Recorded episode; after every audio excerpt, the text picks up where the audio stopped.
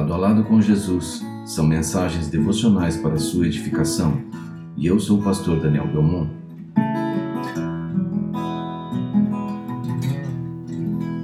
Fonte de água viva. O Evangelho de João, capítulo 4, versículos 13 e 14 diz: Jesus respondeu: Quem beber desta água terá sede outra vez, mas quem beber da água que eu lhe der nunca mais terá sede.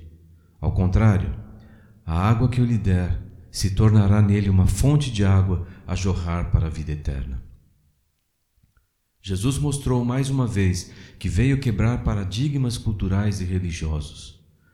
Ao dirigir-se a uma mulher, mulher samaritana, com uma situação conjugal desregrada, ele revelou mais de seu caráter redentor, disponível sem distinção a todo aquele que dele se aproxima.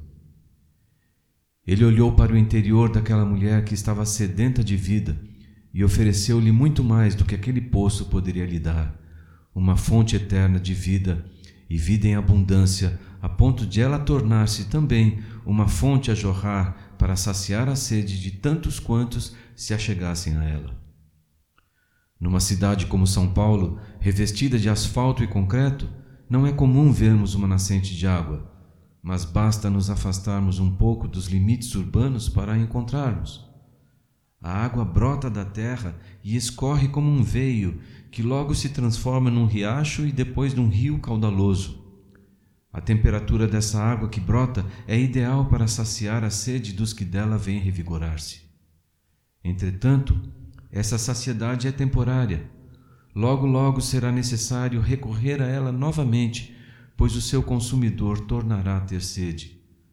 Somente na pessoa de Jesus, a fonte de água viva, é que há verdadeira satisfação e saciedade para a alma. A mulher samaritana é para nós um modelo de todos os que são envolvidos pelas coisas deste mundo, que buscam a saciedade primitiva de sobrevivência nas fontes erradas, efêmeras, sem nunca terem suas vidas satisfeitas.